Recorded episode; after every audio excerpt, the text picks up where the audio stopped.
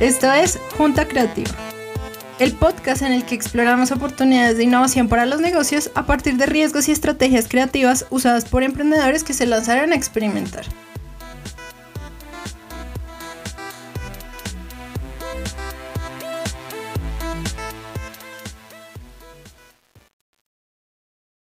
Yo soy Mónica Hernández, Business Designer y CEO yo soy Fabián Martínez, especialista en inteligencia de mercados y CEO de Mon Business Design.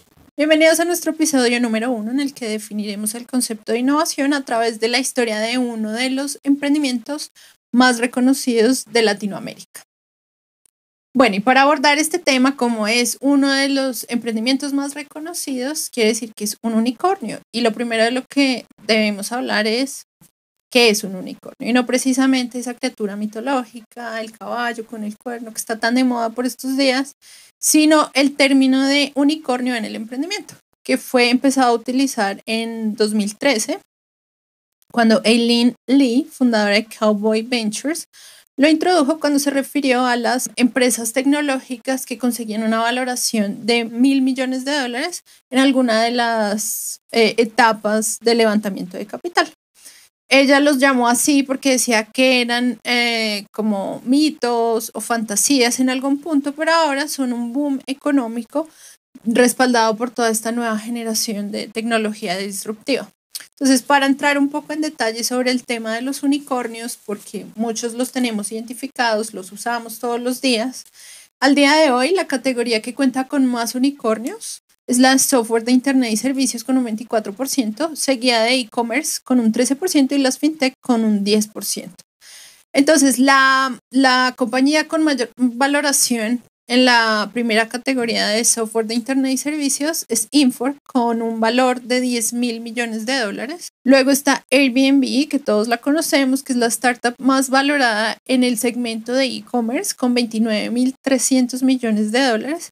Y en el mundo del fintech Está Stripe, que es la más valorada, con 20 mil millones de dólares. Hay otra categoría que es relevante porque tiene 23 unicornios, que es On Demand, en la cual están compañías como Uber con 72 mil millones de dólares y Didi con 56 mil millones de dólares. Pero el número uno de la lista, y que seguramente va a seguir punteando por todas las innovaciones que están haciendo, es la empresa china ByteDance, dueña de TikTok, que está valorada en 75 mil millones de dólares. Y bueno, después de escuchar todos estos nombres, hay como un patrón y es que ninguno de los nombres suena muy latino, ¿no? Sí, no suenan para nada latinos. Y es que las cifras en Latinoamérica pues son bien preocupantes.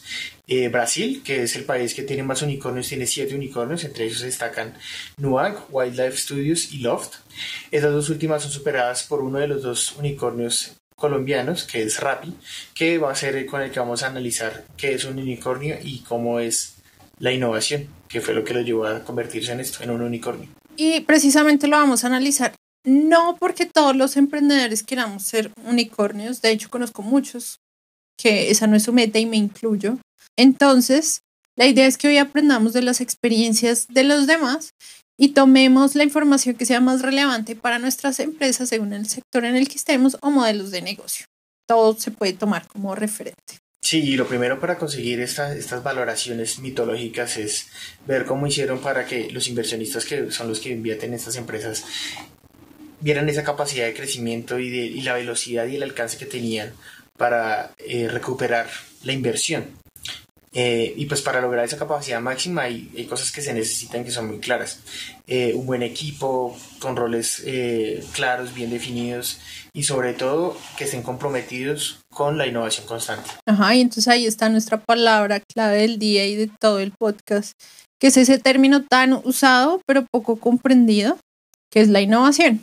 Entonces, si se asume que la innovación es la solución a todos los problemas y es ese combustible de las metas emprendedoras, además de representar el principal factor de crecimiento continuo y acelerado como el que logran los unicornios, pues obviamente vale la pena que la desglosemos, ya que va a ser uno de los ejes transversales de este episodio y los futuros episodios de Junta Creativa Podcast. Bueno, y el que tiene que hablar de ¿Qué es innovación? Es el manual de Oslo que define innovación de la siguiente manera. Eh, dice, innovación es la concepción e implantación de cambios significativos en el producto, el proceso, el marketing o la organización de la empresa con el propósito de mejorar resultados. Esta parte final es clave. Y por otro lado, Rappi es una app de logística y delivery colombiana. Está rankeada en el puesto 111 de los unicornios.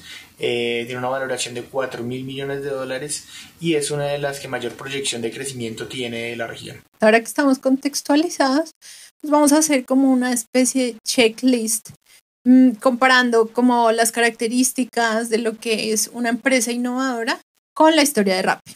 Entonces, según el conocido método de innovación Lean Startup de Eric Rice, las startups usan muchos tipos de innovaciones. Él resalta cuatro que son los, los principales, los más importantes y los más comunes. Entonces, el primero son nuevos descubrimientos científicos, que seguramente no es el caso de muchas startups, no es como, no es como su negocio y pues evidentemente no es el caso de Rappi.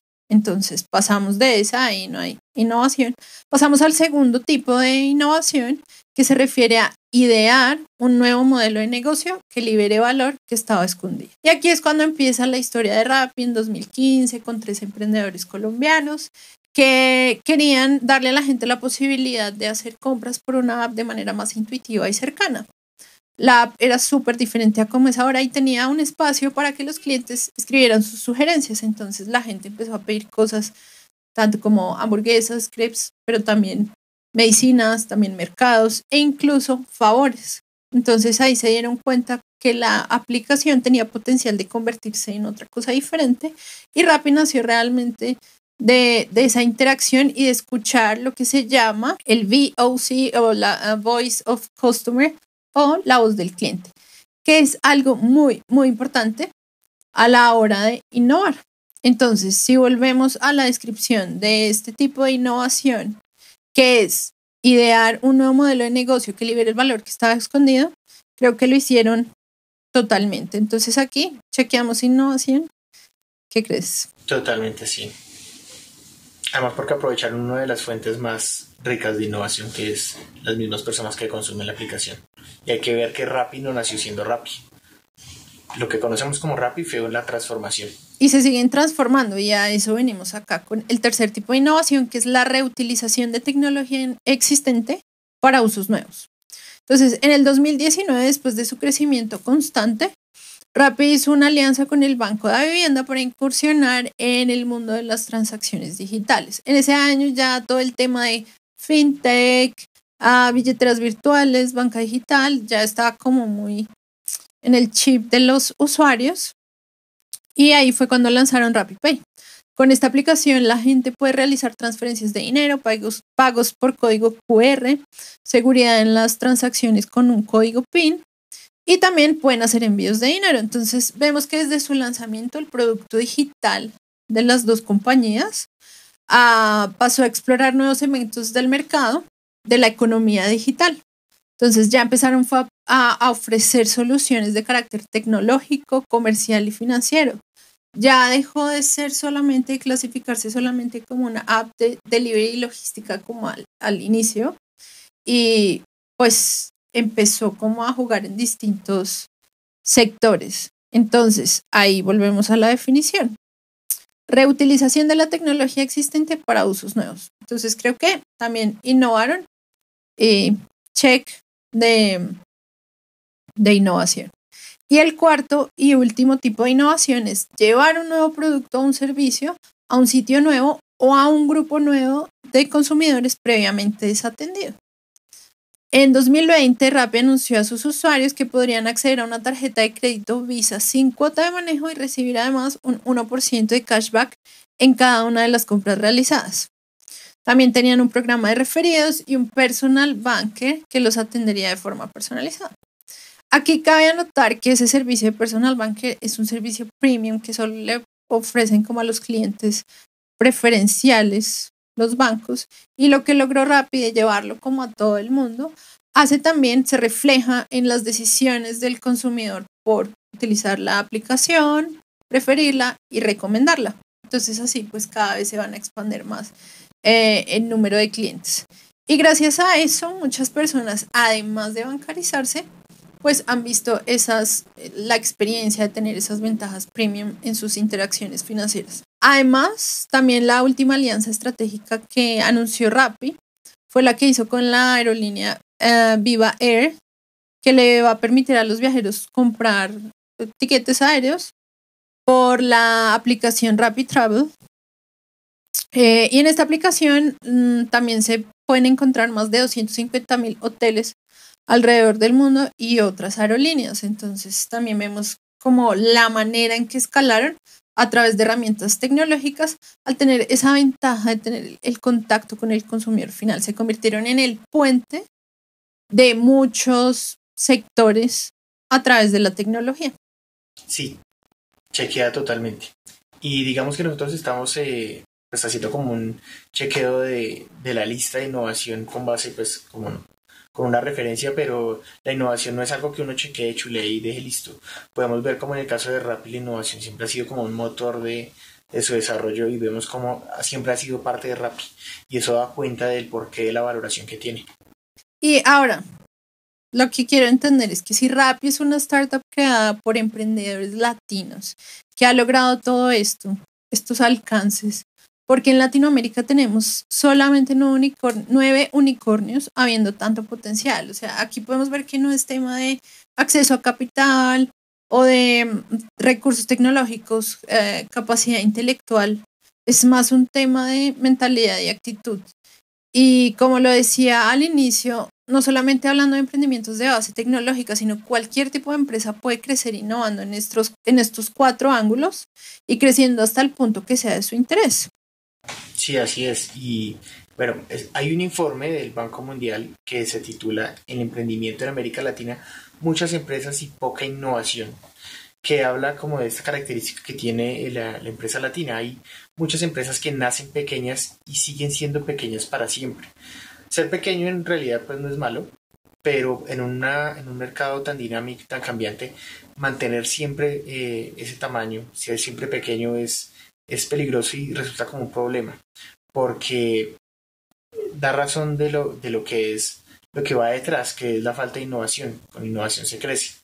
Y digamos que este mismo informe señala que el futuro de la región en cuanto al tema de emprendimiento está en las empresas que sean transformacionales.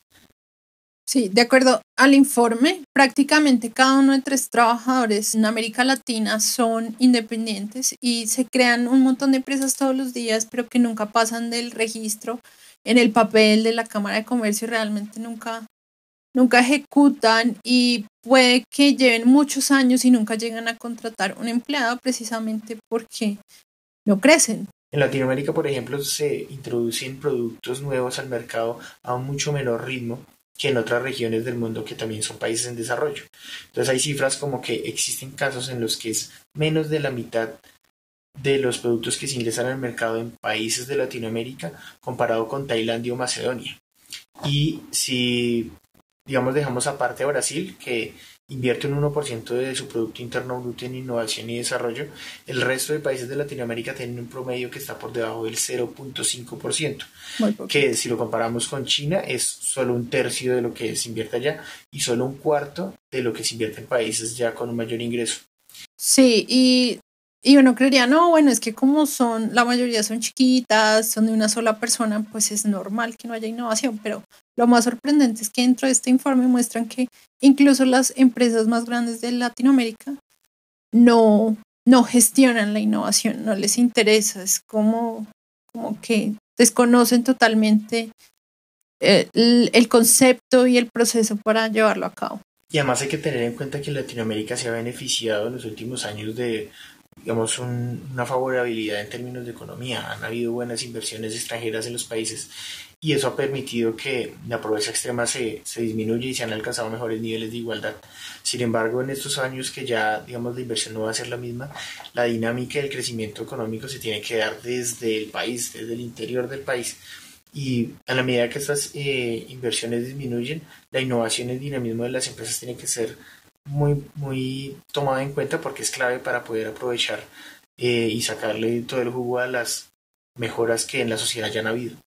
Totalmente. Y además es que hay como un tema cultural y que pues obviamente a nadie le gusta fallar, pero sobre todo en Latinoamérica, como que criticamos mucho y al mismo tiempo le tememos a la vergüenza de que fallé, fracasé y entonces yo mejor no intento nada nuevo y eso frena la innovación y frena que los emprendedores tomen riesgos.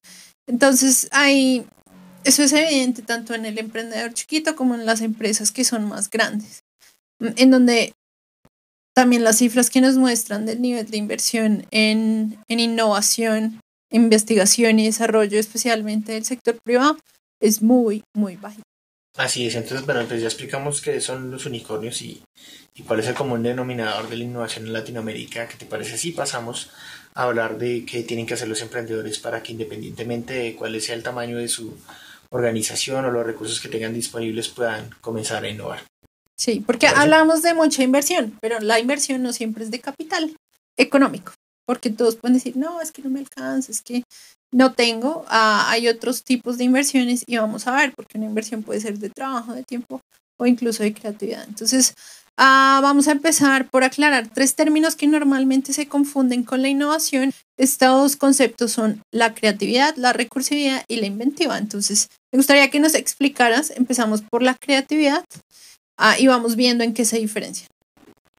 Sí, la creatividad es muy fácil de ver, digamos que en cualquier momento la podemos ver, por ejemplo, en los niños, que los niños son capaces de inventar fantasías y de crear mundos a partir de lo que, de la poca información que tienen, de solo conocer un contexto pueden inventarse toda una situación y meterse en esa situación y actuar en consecuencia.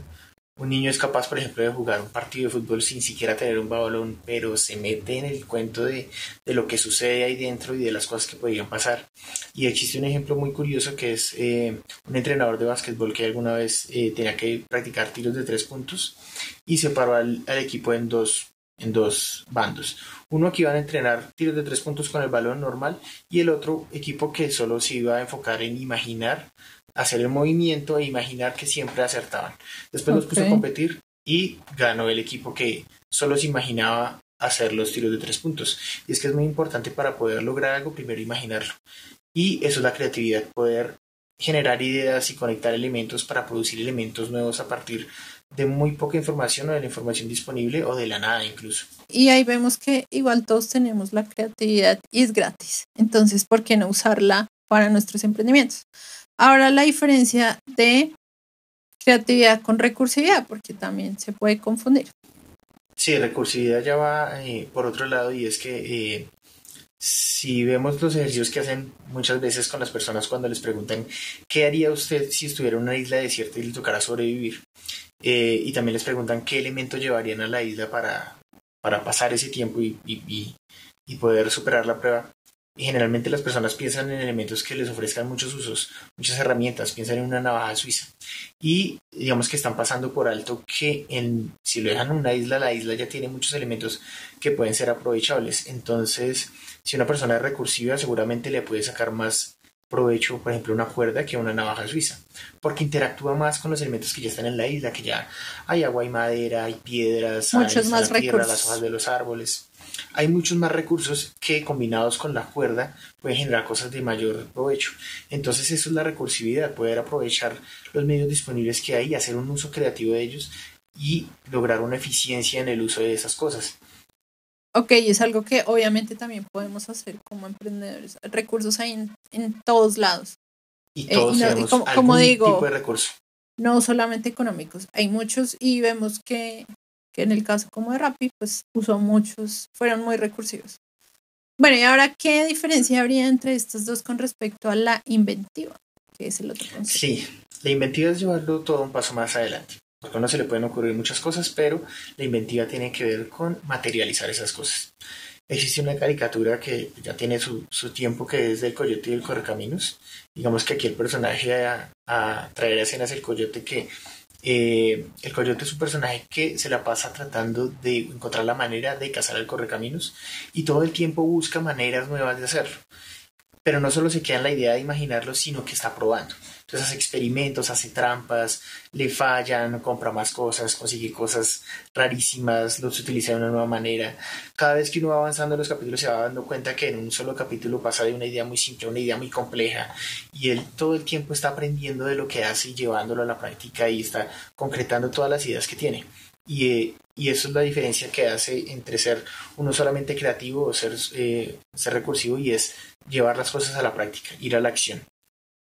Sí. Otra cosa que también podemos hacer, o sea, podemos poner en práctica sin invertir nada, ah, más allá que nuestra disposición para experimentar y fallar, que es lo que vemos ah, de diferencia del coyote con los latinos, y es que a él no le da pena fallar. Es evidente. Entonces, bueno, ahora frente a la innovación en negocios podemos decir que es la ejecución de ideas novedosas que mejoran el estado actual y que su implementación demuestra que se ha generado valor y se ha capturado valor generado cuando yo le entrego algo que a mi cliente le importa, le interesa o necesita y capturar valor es cuando él me paga por eso. Es decir, que se produce un resultado económico. Eso es eh, la innovación. Siempre tendrá que producir un resultado económico. Sin embargo, todo el mundo piensa que es algo imposible, que es muy costoso, que hay que ser desarrollador de tecnología para ser innovador, que hay que tener una empresa muy grande. Y no, Innovar también está en aprovechar los recursos disponibles de manera creativa e inventar. Entonces aquí vemos que los tres conceptos se reúnen para que la innovación suceda. Entonces aquí entramos en dos tipos, dos niveles más bien, dos niveles de innovación, en donde el primero, que es el que podemos aprovechar todos los emprendedores y podemos empezar desde allá a practicarlo, sea la industria que sea, es el de la innovación incremental. Este se refiere a cuando mejoramos algo, ya sea al interior de nuestra empresa, un proceso, hice un ajuste eh, en una operación que hace que me salga más económico, más bonito, de mejor calidad, ¿cierto? O em, de cara al cliente, como por ejemplo toda la transformación digital que ha estado sucediendo a partir de la pandemia del 2020 y los servicios de delivery o banca digital como los que vimos con el caso de Rappi. Y el segundo que es la innovación radical, como por ejemplo la creación de las vacunas contra el COVID-19, a los carros eléctricos de Tesla o la moda digital que está saliendo ahora para comprar ropa virtual y que no tengamos que consumir nada pues fabricado manufacturado para realizar videollamadas. Todo eso es algo disruptivo que nadie se había inventado antes. Por eso se trata de una innovación radical. Puedo experimentar todo lo que yo quiera, pero siempre tengo que tener una hipótesis que quiero validar, siempre tengo que tener un propósito definido y saber cómo registrar qué fue lo que resultó de ese experimento y cuál es el siguiente paso después de haber experimentado. Entonces, sí es abierto a la inspiración del emprendedor, a la experimentación, pero siempre hay que estarlo documentando, que es a lo que Eric Rice en el método Lean Startup le llama aprendizaje validado. Y pues a lo largo de los siguientes episodios les iremos aclarando muchos más términos de innovación y contándoles sobre más casos de emprendedores que lo están haciendo muy bien o que en algún punto lo hicieron mal, pero lograron superar, superar estas situaciones haciendo uso de su creatividad. Entonces, el primer paso es usar nuestra herramienta que diseñamos para ustedes con los temas de este episodio, que es la matriz creativa. Es una herramienta muy sencilla para desbloquear la creatividad y le sirve ante cualquier situación, ya sea de generar nuevas ideas, que nos vamos a inventar, que es lo próximo que vamos a lanzar, o para resolver problemas o retos que estén enfrentando en el día a día de su negocio.